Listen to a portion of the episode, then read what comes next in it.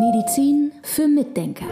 Der etwas andere Gesundheitspodcast mit Volker Pietsch und Dr. Med Sibylle Freund. Stress, das ist ja ein ganz beliebtes Thema hier in diesem Podcast, ursächlich für viele Krankheiten mitverantwortlich oder verantwortlich. Ja, wie stellen wir Stress ab? Ein Mittel ist definitiv die Meditation. Genau, Meditation ist ganz toll. Na klar sollten wir auch im Leben den Stress abschalten, also nicht nur im Kopf, sondern möglichst auch das Leben so organisieren, dass wir so wenig Stress wie möglich haben. Aber Meditation ist, denke ich, ein ganz wichtiger Faktor. Ich glaube, manche zucken jetzt schon, aber Meditation ist letztendlich ja, das ist so vielfältig. Ich lege einfach mal vor, Meditation kann zum Beispiel auch sein, wenn du ganz bewusst zum Beispiel 30 Minuten durch die Natur gehst am Tag. Genau, und ich habe mal von einem Dozenten gehört, der hat gesagt, er hat eine Fortbildung gemacht über Herzratenvariabilität und was das für Auswirkungen auf den Organismus hat. Und dann wollte er mit den Leuten gerne eine Meditation machen. Das waren alles Männer und Geschäftsleute,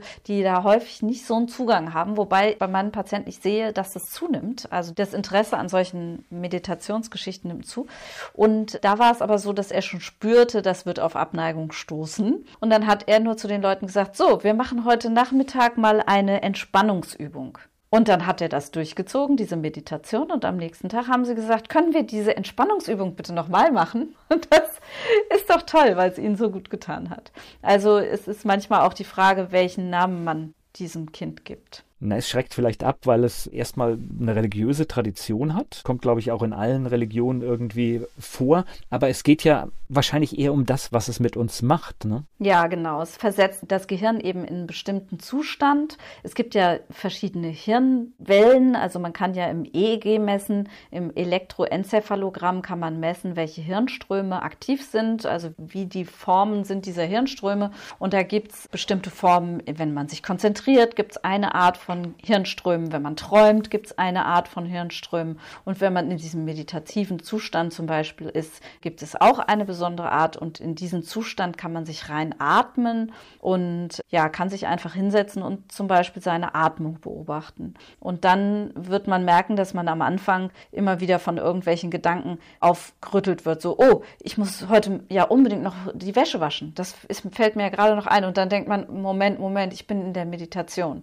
Und dann sagt man, ach, ich gucke mal wieder, was meine Atmung macht. Die habe ich eben ganz vergessen. Und das ist so ein Anfangszustand, der ist so ganz typisch. Also man denkt dann, man könnte nicht meditieren, weil man permanent immer wieder rausgerissen wird von irgendwelchen Gedanken, die immer wieder dazwischen kommen. Aber tatsächlich ist es so, je länger man das übt, je häufiger man das macht, und es reicht schon, wenn man das fünf bis zehn Minuten morgens zum Beispiel zum Aufwachen macht, wenn man dann nicht gleich wieder einschläft aus Versehen, dann lernt man bei dieser, zum Beispiel bei der Atmung zu bleiben oder wenn man spazieren geht, kann man sich zum Beispiel auch auf seine Schritte konzentrieren, dass man fühlt, wie sich der Boden anfühlt oder man guckt eben auf diese Atmung. Und wenn man sich daran gewöhnt, dass man bei der Atmung bleibt und sich nicht immer wegziehen lässt von den Gedanken, dann merkt man, was da für ein Ruhezentrum entsteht in einem selbst. Also man, für mich persönlich ist es so, wenn ich meditiere, dass ich sage, oh, wie schön, jetzt kann ich mal zehn Minuten abschalten, kann mich nur auf meine Atmung konzentrieren. Und dann merke ich, wie mein Gehirn ganz ruhig wird, dann merke ich, wie mein Körper sich entspannt, die Herzfrequenz geht runter,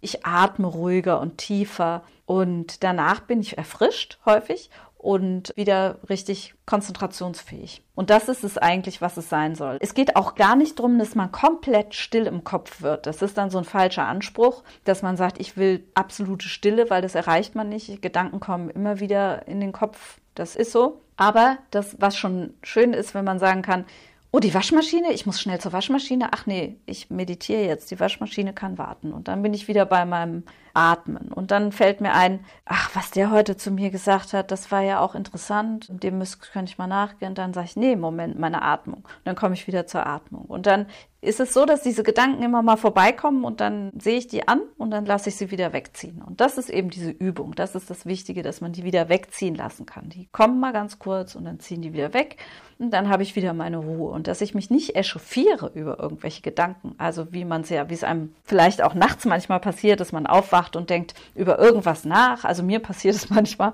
Und dann kann ich mich da in so einen Gedanken reinstürzen, dass ich gar nicht mehr schlafen kann.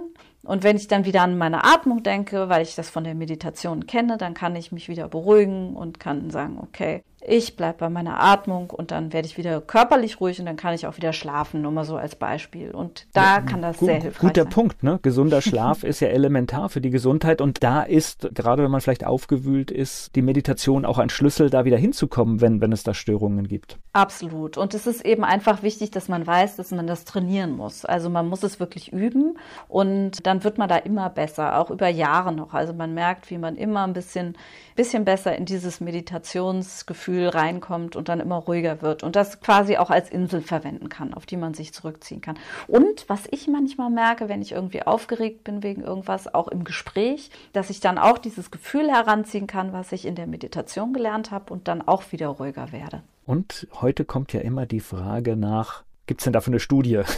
das ist tatsächlich ein Bereich, der ist sogar, dass das gut für uns ist, das ist belegt.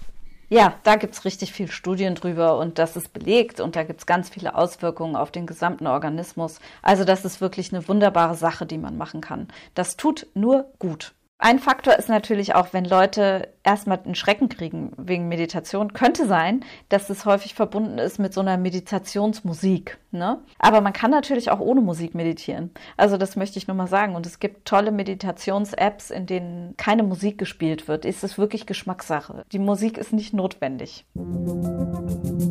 Medizin für Mitdenker. Der etwas andere Gesundheitspodcast mit Volker Pietsch und Dr. Med Sibylle Freund.